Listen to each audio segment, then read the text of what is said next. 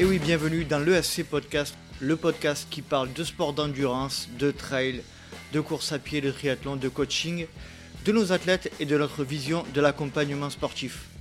Et pour ce faire, vos serviteurs, Thomas Pigois, Olivier Jean, Benjamin Bernardini et moi-même, Nicolas Guéneuf, les quatre coachs fondateurs de SC. Chaque premier samedi du mois, nous vous proposons un épisode d'une demi-heure dans lequel on échange sur notre passion commune avec des sportifs, des athlètes, d'autres entraîneurs. Entre nous, nous allons parler de tout un tas de sujets liés à l'entraînement et à ce qu'on propose en tant qu'accompagnement sportif personnalisé. Et pour ce premier épisode, nous avons fait appel à un athlète de 23 ans, un athlète professionnel de la team Adidas Terex. Il est suivi actuellement euh, par Expert Sport Coaching euh, et notamment par Thomas Pigois. Euh, nous allons parler de sa récente performance, sa troisième place sur le marathon du Mont Blanc, le 90 km du marathon du Mont Blanc. Il s'agit de Hugo Deck.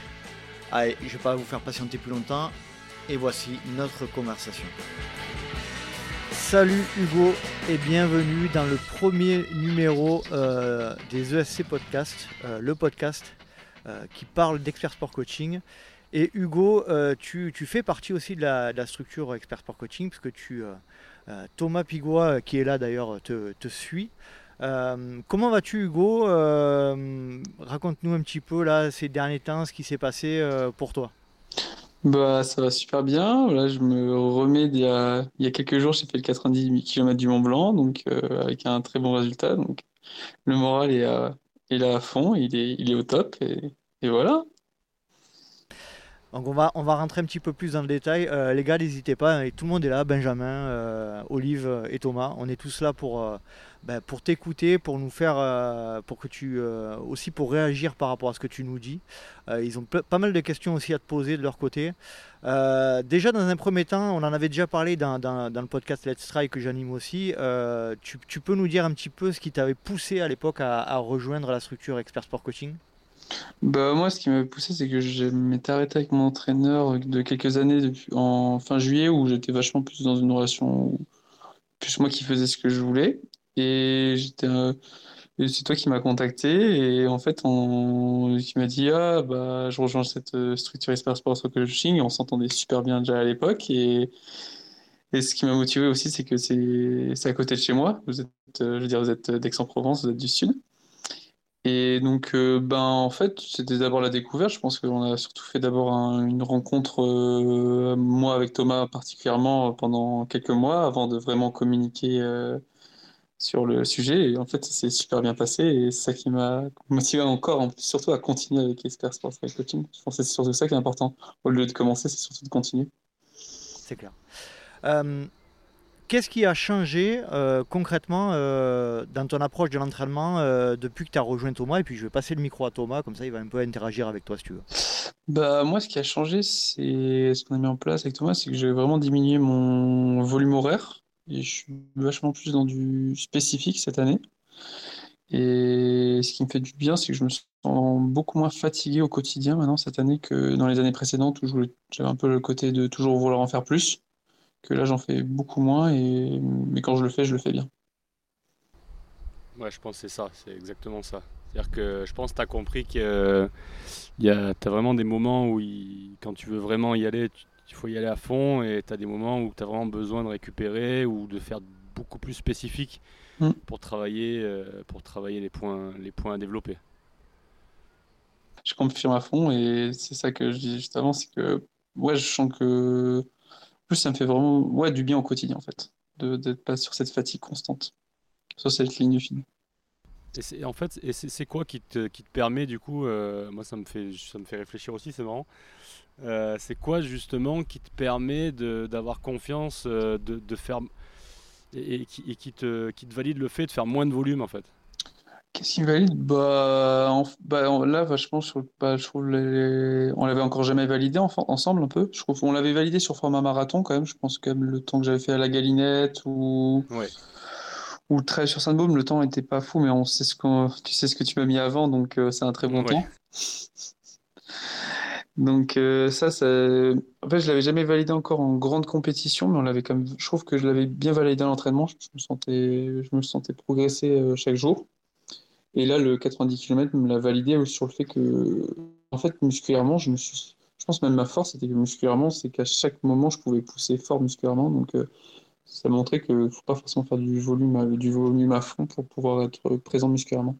Ce que je pense. Ouais, ouais, ouais. Après, c'est ce que je t'avais dit au tout début, en fait, euh, quand, on a, quand on a commencé. Je t'ai dit, il faut, il faut voir vraiment le développement euh, d'un sportif, non pas sur seulement une année, mais sur plusieurs. Et, te connaissant et sachant le volume que tu avais fait déjà, euh, je pensais clairement que euh, tu avais le volume. Mm. Tu vois, que, que, les auditeurs ne pensent pas que bah, pour, pour faire de l'ultra, il ne faut pas faire de volume. Non, mais, après, même le volume que je fais, je ne veux pas te couper, même le volume que je fais, il, est quand même, il reste quand même très important. tu voulais intervenir, Olivier? Ouais, ouais, salut Hugo. Euh, bah justement, peut-être pour les, pour les, futurs auditeurs, euh, tu dis que tu, as, tu, fais un petit peu moins de volume maintenant. Euh, grosso modo, ça veut dire quoi? Tu es passé en. Alors, c'est difficile de parler de moyenne, mais tu es passé de combien à combien en termes de, en termes de volume? Bah en fait, j'avais une projection à plus de 1000 heures, 1100 heures d'entraînement par année l'année dernière. Et là, j'ai un peu calculé en 6 mois, je vais plutôt faire une projection à, à 800 heures, 900 heures. Ouais, donc significatif, vraiment très significatif. Oui. Avec quand même certaines semaines très très lourdes, mais peut-être des semaines beaucoup plus, beaucoup plus light que ce que tu aurais fait à l'époque. Ouais, surtout beaucoup moins de faire pour faire, en fait, dire des, des sorties très lentes ou très lentes. Il faut en faire des sorties très lentes, mais je, veux dire vraiment très très lentes où j'étais même plus dans du trail, j'étais dans, dans de la randonnée parce que j'étais sur une telle fatigue ou et donc, ce qui fait que je, suis quand même beaucoup plus spécifique par, par rapport à mon entraînement. D'accord, ça c'est important. C'est important de, le souligner. Euh, du coup, qu'est-ce qui a changé euh, Enfin, qu'est-ce que, qu'est-ce que ça t'apporte la, la, euh, l'approche euh, Expert Sport Coaching et, notamment par le biais de Nolio? Je ne sais pas si tu, tu utilisais Nolio mm. avant, euh, pas du tout. Et euh, est-ce que c'est pour toi quelque chose de facilitateur dans le cadre de tes entraînements Est-ce que tu peux nous en dire un peu plus sur cet aspect-là? Ouais, bah, c'est assez marrant, c'est que tous les jours, parfois quand je parle même avec des... J'avais jamais utilisé Nolio avant, maintenant quand je parle avec des avec des autres trailers et que je leur demande si leur entraîneur utilise Nolio et qu'ils me disent non, je trouve ça assez fou je trouve ça même... En fait, je trouve c'est même inconscient professionnellement de ne pas utiliser Nolio quand tu. inconscient professionnellement, c'est. Euh, non, c'est. Je m'ai trouvé, c'est pas mal. Non, mais j'ai fait une grosse pub pour Nolio là. Mais non, mais je trouve que c'est tellement facile. Ouais, grave. je trouve que. En, fait, en fait, je trouve que c'est vraiment facile pour vous et pour nous. En tant que tout est fluide, tout est rapide, tout est bien compris entre les deux parties et je pense que c'est moi ça me fait vraiment du bien. Même personnellement, je me je m'amuse à entraîner un collègue de travail de, de ma copine et il me, fait, il me paye l'abonnement tous les mois, c'est juste ça son contrepartie. Ça m'amuse juste de voir que en fait, euh, ouais, c'est vraiment facile. Vas-y Benja. Salut Hugo. Euh, moi, en fait, j'aurais aimé savoir euh, un peu. Je vais revenir sur ta course de, de, la semaine dernière, du 90 km.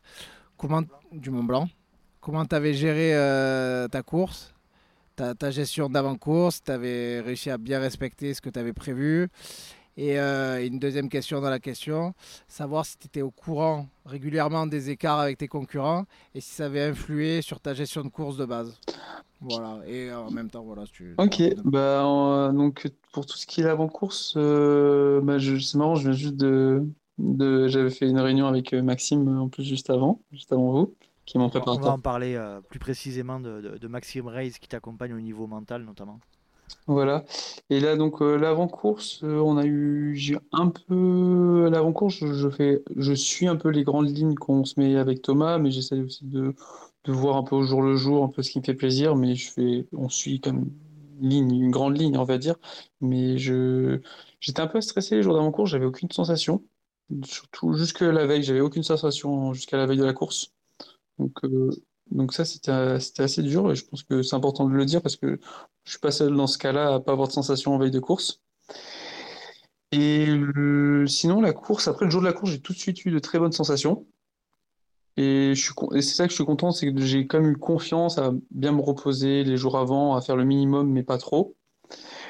Et le jour et donc euh, pour ta deuxième question, donc pendant la course, j'ai tout de suite eu des bonnes sensations et ma gestion était vachement focus sur euh, moi-même, ma concentration à faire ce que je dois faire sur euh, sur mon plan de nutrition, sur moi j'en parle beaucoup avec Maxime sur la zone de fluidité. En fait, c'est quelque chose qui me parle beaucoup, c'est de en fait d'être le plus fluide possible durant toute la course. En fait, c'est ça qui me fait vraiment du bien. Donc l'idée c'était d'être le plus fluide tout le temps durant la course et en fait je l'ai été quasiment jusqu'à la fin, en fait, cette fluidité, comme j'ai bien suivi le plan. Et sinon, pour les écarts, euh, bah, j'ai couru jusqu'au pendant 3h30 avec le groupe. Donc là, je savais les écarts. Et après, oui, on, me donnait euh, de temps en temps des écarts, toutes les heures, toutes les. Voilà, on va dire, j'avais à peu près cet écart de 4-5 minutes qu'on me donnait fréquemment. Et oui, j'avais conscience des écarts. Mais comme on a vachement travaillé avec Maxime, c'était vraiment être concentré sur soi-même, avoir confiance en soi, de, la capacité à revenir, que je, je la trie l'information en fait d'une manière qui me. Je j'ai pas d'autre mot, mais je m'en foutais un peu, voilà, de manière vulgaire. Donc en fait, toi, de, de connaître les écarts, c'est plutôt une pression positive, on va dire, que, que négative. Euh, ben, en fait, c'est avoir conscience de l'information et de savoir comment faut l'utiliser. Tu as parlé de Maxime à, deux reprises, donc c'est, on, précise, c'est Maxime Reis qui, euh, qui est partenaire d'Expert Sport Coaching dans le cadre de l'accompagnement euh, à la préparation mentale. Euh, est-ce que tu peux nous dire à partir de quel moment, dans quelles circonstances vous avez décidé avec Thomas de, bah, que, tu, que, tu partes sur cet accompagnement mental-là Déjà, dans un premier temps, c'est quoi le, début de l'histoire avec Maxime? Ça a commencé après Madère, où en fait, je pense que Madère, j'ai eu j'ai eu du mal à trouver des explications réelles de ma, de mon abandon. Que euh, la TDS l'année d'avant, j'ai eu des problèmes euh, de taille de chaussures. On va dire chaque fois j'avais vraiment quelque chose d'objectif pour dire pourquoi j'ai abandonné. Et là c'était vachement plus, c'était pas concret. Et donc à partir de ce moment-là, avec, euh, Thomas, il m'a aiguillé après Madère de préparer avec Maxime, de commencer à travailler avec Maxime. Et tout de suite, ça m'a vraiment fait du bien au quotidien. Donc, euh, j'ai même ressenti avant la course que ça me faisait du bien. c'est clair, même enfin, dans, nos échanges, moi j'ai ressenti tout de suite que ça avait matché. J'étais hyper content parce que on avait vraiment repéré ce, ce, truc euh, à la suite du mute. Quoi. Hmm. moi, ça m'est déjà arrivé plein de fois en ultra. Je sais exactement, euh, je sais exactement ce que c'est quand tu abandonnes pour ces raisons-là. Et, c'était purement. Euh, il fallait vraiment accepter en fait la situation. Euh, et je pense que tu as, beaucoup avancé. Quoi. Ouais, je le pense aussi. Et quand je compare ma course euh, de Madère et ma course du 90, bah, il y avait des fautes professionnelles, limite à Madère, dans, dans la manière dont j'étais mentalement durant la course, concentré ou comment je faisais mon déroulé de course. Et ouais, j'ai vraiment senti une grosse différence. Quand tu dis, euh, quand tu dis Hugo, c'est intéressant ce que tu viens de. J'essaie de rebondir dessus, mais quand tu dis faute professionnelle au mute, euh, c'est intéressant à savoir. Est-ce que tu peux, est-ce que tu peux préciser un petit peu cet aspect-là, ce qui aurait entraîné euh, cet abandon? Tu, tu, tu, le prends vraiment pour toi? Tu penses que c'est vraiment des erreurs que tu as fait et est-ce que tu peux les préciser? Bah ouais, bah, c'est ma première course où je me sens réellement concentré que sur moi. Même j'ai déjà réussi à faire des courses avec ces erreurs-là que je faisais à Madère et j'avais déjà réussi, mais Ouais, cette concentration que j'ai réussi à avoir sur euh, moi pendant le 90, euh, vraiment être euh, penser à mon plan, penser aux choses que je dois faire, qu'est-ce qui, en fait, qu'est-ce qui aide à ma performance et qu'est-ce qui m'aide pas à ma performance. Et c'est vachement ça qui est important quand on fait une course, c'est de trier les informations qui vont aider à être plus performant et les informations qui n'aident pas à être plus performant. Et Olivier, là, et, et, ça veut dire concrètement que euh, au Mont Blanc, tu as, réussi à mettre de côté complètement ce qui s'était passé à Madère C'est-à-dire qu'à aucun moment, ça t'a effleuré l'esprit euh, de te dire, tiens, il pourrait m'arriver la même chose ou euh, il y a cette espèce de d'épée de Damoclès au-dessus de la tête. Ouais. Tu as réussi à l'éviter complètement? Ouais, avant course, bah, j'y ai pas vachement pensé quand même à Madère que bon, je commence à en avoir fait quelques-uns dans les abandons et je pense c'est aussi pour ça que ça ce départ très prudent et que j'étais prudent quand même pendant une grosse partie de la course. Comme il y avait un peu cette peur de, craquer, même si j'y pensais pas directement, mais je pense que l'inconscience euh, était là, ouais, que j'avais pas envie de prendre trop de risques. Mais je l'ai pas pensé pendant la course, j'y pensais même plus en fait. J'étais concentré sur ce que j'avais à faire. C'est juste au départ euh, et avant course, ouais, j'y pensais. Sur la partie préparation mentale, c'est intéressant. Euh, donc on a, parlé de la, partie préparation physique avec Thomas où on a effectivement constaté que, bah, c'était une réduction du volume et qu'il travaillait quelque chose de plus spécifique aussi. Mais sur la partie préparation mentale, ce qui est intéressant à savoir et qu'on rentre un petit peu dans le détail, c'est euh, Qu'est-ce que, qu'est-ce que vous avez travaillé euh, tu, tu, parlais de cette notion de fluidité, de flow. Euh, c'est, un peu ça l'idée, je pense. Euh, qu'est-ce, que, hum, qu'est-ce que ça a remis en cause chez toi réellement, cette, cette approche mentale avec Maxime? C'est que je courais. en fait, c'est que je prenais des informations que je maîtrisais pas. En fait, je veux dire, je pense que c'est le plus gros travail. C'est que je courais selon les écarts des autres, selon les autres. En fait, tu maîtrises pas en fait la forme du jour de, de Germain Grangier ou j'en sais rien de qui est le concurrent ce jour-là. Et en fait, euh, ça fait que si tu te concentres que sur les informations que, où tu as la totale maîtrise, euh, bah, c'est beaucoup mieux. C'est moins stressant en fait de maîtriser les choses que de ne pas maîtriser les choses. Et euh, est-ce que vous avez utilisé euh, des notions de visualisation euh, avant la course ou pas du tout? Non, pas trop. la visualisation, je l'ai faite pas mal en reco quand même parce que le parcours, je le connaissais par cœur. Donc en fait, j'arrivais à me projeter assez facilement dans la course. Mais moi, mon plus gros problème, c'était la concentration sur moi-même. Donc c'était ça le gros cœur du travail. Ah, en fait, l'idée, ce, que, ce sur quoi vous avez, je pense, beaucoup travaillé, c'est cette notion effectivement de être plus plus auto-centré euh, sur, des, euh, sur des détails, sur des, sur des objectifs internes qui, euh, qui n'engagent que toi, entre guillemets. C'est ce que disait Xavier Tavenard dans un de mes épisodes. Hein, il disait, moi, quand les plus belles performances que j'ai fait, c'est effectivement en restant concentré sur uniquement ma performance. Et je pense que dans l'ultra, alors moi avec ma petite expérience, mais je pense que dans l'ultra, c'est vraiment ça qui, qui, qui paye. Quoi. Toi, tu vraiment tu l'as confirmé sur ce, sur ce marathon du Mont Blanc. Bon, même si c'est vrai qu'on est à la limite de l'ultra pour toi, mais euh, c'est ce, que, ce qui a payé. Quoi. Ouais, ouais, c'est vachement ce qui reste. Et en fait, surtout, j'ai remarqué que j'ai pris beaucoup plus de plaisir à courir comme ça que courir, euh, que à courir pour les autres. C'est que j'étais moins stressé, je pensais qu'à moi, en fait. Et quand on pense qu'à ça, on est beaucoup moins stressé. Je me répète, mais ouais, c'est. Euh, je retire aussi du plaisir à courir de cette manière. Ben, je pense que que tu as compris un truc là, parce qu'en faisant abstraction en fait euh, de, de, des autres, tu, tu, vas vraiment, euh, tu vas vraiment courir à ton rythme et, essayer de suivre les autres sur de telles distances. En fait, tu, tu, vas forcément dans le mur parce que jamais personne va avoir le, le, le, coup de moins bien au, même moment. Ou, euh, et, et, du coup, tu, tu vas beaucoup mieux gérer ton énergie comme ça. Oui, c'est clair. Et euh, surtout, c'est que parfois, tu peux faire euh, une sélection dans, dans le même temps, mais juste qu'il y a quelqu'un qui préfère monter plus fort et il y a quelqu'un qui préfère descendre plus fort. Et donc, ça fait que tu, en fait, as ton propre rythme. J'ai vraiment eu la sensation pendant 7 heures de course de faire une sortie longue où je lâchais les chevaux, mais où j'étais à mon rythme. C'était ma sortie longue de 7 heures en montagne, si j'enlève les 3 heures de départ. Et justement, puisque tu en parles là, euh, ça me fait, ça me fait réagir. C'est on a l'impression, euh, d'après les, retours que tu as fait, notamment sur les réseaux, euh, ce que tu as publié, là ce que tu nous dis aussi, c'est qu'on a eu on a l'impression que tout s'est bien passé. du début à la fin. Est-ce que ça a été le cas ou est-ce que tu as dû par moment t'employer ou, mm. utiliser des, outils mentaux, etc. Ou est-ce que tout est allé parfaitement? Ben, en fait, j'ai l'impression que tout allait parfaitement, mais en fait, ce qui était dur quand même, c'est d'être déjà premièrement pendant 7 heures tout seul, perdu dans la nature on fait une compétition, normalement, on a quand même des concurrents à côté de soi. Donc, il y avait avoir la confiance en soi, du fait que je puisse remonter, que je puisse euh, revenir dans la course. Ça, ouais, il y avait... ça c'était un premier outil mental à, utiliser. Le deuxième, c'était à la fin, bah, j'arrivais plus à, vraiment à m'alimenter parce que j'avais fait... j'ai pris une prise de risque où j'étais sur un pace euh, beaucoup plus haut. Donc j'ai eu un peu hum, du mal à m'alimenter, mais c'était sur la fin, c'était pas dramatique. Mais j'ai réussi à trouver des solutions pour, euh, pour continuer à m'alimenter euh, au minimum. Même j'ai une petite anecdote euh, sur la partie entre euh, le tour et les bois. Je suis à un moment, je suis à 15 km/h, je vois, je suis à 4 kg, même moins sur ma montre, et j'ai fait un vomi vers l'avant et qui est passé sur mon côté.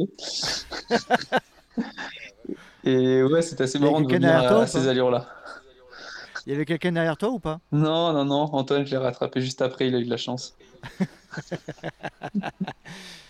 Euh, petite question stratégie euh, d'intensité de course. Euh, ça, Thomas, tu pourras réagir aussi. Est-ce que vous avez échangé sur ce point de vue-là? Est-ce que dis-nous un petit peu comment tu gères? Est-ce que tu fais tout à la sensation? Est-ce que tu es basé sur un cardio, sur, du, sur, une, valeur, sur une valeur de, fréquence cardiaque ou, on est sur typiquement de la sensation te concernant? Ouais, bah Thomas, je pense qu'il peut savoir. Hein, le cardio, je ne le connais pas. J'avoue que j'ai du mal à, même à l'entraînement, je n'utilise jamais mon cardio, euh, je prends jamais mon cardio avec moi, je suis, je peux pas, c'est un truc, j'adore courir à la sensation, c'est, contre mon, contre ma personne de réussir à mettre un cardio. Et j'ai même essayé, mais en fait, j'arrive pas. Ça c'est en fait, c'est quelque chose que je maîtrise pas, qui me crée un stress de devoir un cardio. C'est même une raison pourquoi je cours pas sur route, parce qu'il faut, as toujours une allure à suivre, quelque chose à suivre que quand tu es en trail, tu, peux te dire que tu vas vite, même si tu vas pas vite, parce qu'en fait, c'est toujours dur de mesurer en fait réellement ta vitesse sur le moment T, c'est ça que j'aime bien. C'est moins stressant. Et donc euh, non, je, sur la course, ben en fait, vachement le but c'était d'être vraiment fluide, de pas prendre de risques, de me sentir bien. Euh, au moins la moitié de course en fait. Et je sais qu'à partir au moins de 5-6 heures de course, de toute façon, on peut pas faire euh, beaucoup de bêtises. On va pas faire une VO2 max ou une VMA au bout de 6 heures de course. De toute façon, il y a une un minimum de fatigue qui est là, qui fait qu'on peut pas faire trop de bêtises. Et donc à partir d'un moment, j'accepte de prendre un peu plus de risques dans la course. Ouais, c'est ce dont on avait parlé avant la course. C'était vraiment dans le début où il fallait pas, fallait pas faire de bêtises. Et, et, de toute manière, après, on sait très bien que une fois que la course est lancée, que tu te retrouves tout seul, c'est beaucoup plus facile de courir à ton rythme. Mm, c'est ça. Beaucoup, beaucoup, beaucoup, moins influencé par les autres et du coup, tu arrives beaucoup mieux à, te mettre dans, ton propre rythme. Mais c'est marrant ce que tu dis sur le, cardio parce que, en fait, nous, on, quand on, entraîne les, sportifs, on n'a pas que le cardio euh, comme outil pour déterminer les zones d'intensité. Mais, euh, mais comme à ton exemple, euh, la, la, sensation peut être aussi un très bon repère pour connaître les zones. Et on peut très bien mettre des, sensations sur des zones d'intensité. Il n'y a pas que le cardio, le cardio reste juste euh, un outil parmi tant d'autres pour, euh, pour pouvoir être dans la bonne allure. Donc euh, ça, on, y arrive quand même. Oui, je pense que ça dépend de chacun en fait. Peut-être, je pense pour certains, le cardio c'est obligatoire parce qu'ils aiment bien dans, dans des choses très précises et être rassurés dans ce qu'ils ont fait à la fin. Mais oui, c'est ça qui est important, je pense. C'est ça qu'on arrive à faire, c'est faut s'adapter un peu à, à chaque personnalité. Et toi, est-ce que tu es vraiment typiquement sur euh, euh, du ressenti pur ou est-ce que tu as des, signes physiques euh, On pense à la respiration, on pense à peut-être à des sensations qui te. Qui te bah, tu te connais suffisamment aujourd'hui, hein, mais qui, qui, te font dire que tu as telle ou telle intensité et qui, qui va bien pour. pour l'objectif dans lequel tu es? Ouais, bah vachement déjà pour l'endurance, c'est assez simple. Hein. Si tu tiens pas une discussion d'un point de vue respiratoire, bah, ça va pas. Pour moi, l'endurance active, c'est euh, je peux parler, mais j'ai pas envie de le faire, on va dire. C'est un peu ça que je me mets en tête. Et ce seuil VO2 max, c'est un peu dur, je trouve, de les différencier. Parce que bon, euh, en fait, le, je trouve la différence entre le VO2 max et le seuil, c'est que le VO2 max, moi, je pars à bloc, quasiment à bloc. Du sprint, je suis quasiment à bloc. Et juste en dessous du bloc. Et le, seuil, c'est faut que le cardio, il laisse un peu le temps de monter. Il faut un peu 30 secondes, 45 secondes avant qu'il monte. Il peut pas non plus monter comme ça d'un coup. C'est un peu ça la sensation que j'ai. Très bien, très bien. Euh, bah écoute Hugo, je te remercie. Du coup, euh, bah, nous on le sait, mais euh, est-ce que tu peux euh, donner un petit peu les, les prochains objectifs sur l'année 2023 là? On est, en, on est au mois de juin, fin juin aujourd'hui, quand on enregistre le podcast. Ouais, bah, le prochain gros objectif, et qui était le, gros objectif de la saison, c'est l'UTMB, la fin août, même début septembre mhm. cette année. Et les ambitions, alors les ambitions, dis-nous.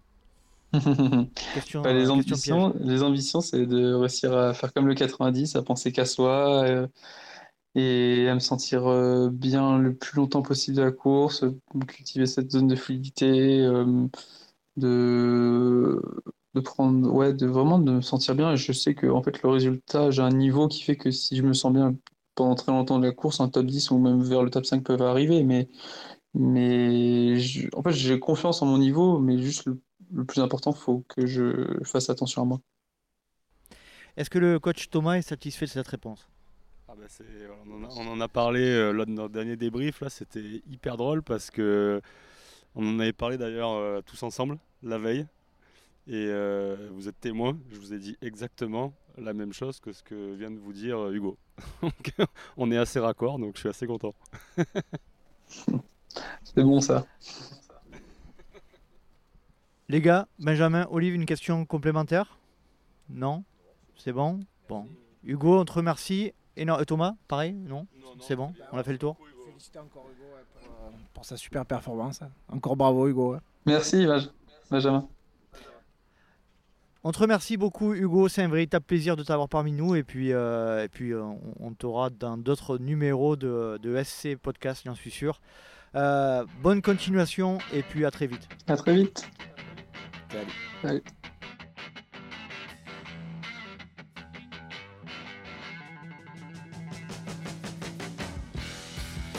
Ce premier épisode d'une, j'espère, longue série de SC Podcast est à présent terminé. J'espère que vous avez apprécié la discussion avec notre athlète élite professionnel international Hugo Deck. Et euh, je le remercie, nous le remercions du temps qu'il a accordé à l'ESC Podcast. Si vous souhaitez nous rejoindre, rendez-vous sur www.expertsportcoaching.com, expert sport coaching tout attaché. Vous pouvez également nous rejoindre sur les réseaux sociaux habituels, Facebook, Instagram ou LinkedIn. Allez, on espère vous retrouver pour un prochain numéro des ESC Podcast, Expert Sport Coaching, le coaching à distance, proche de vous. Salut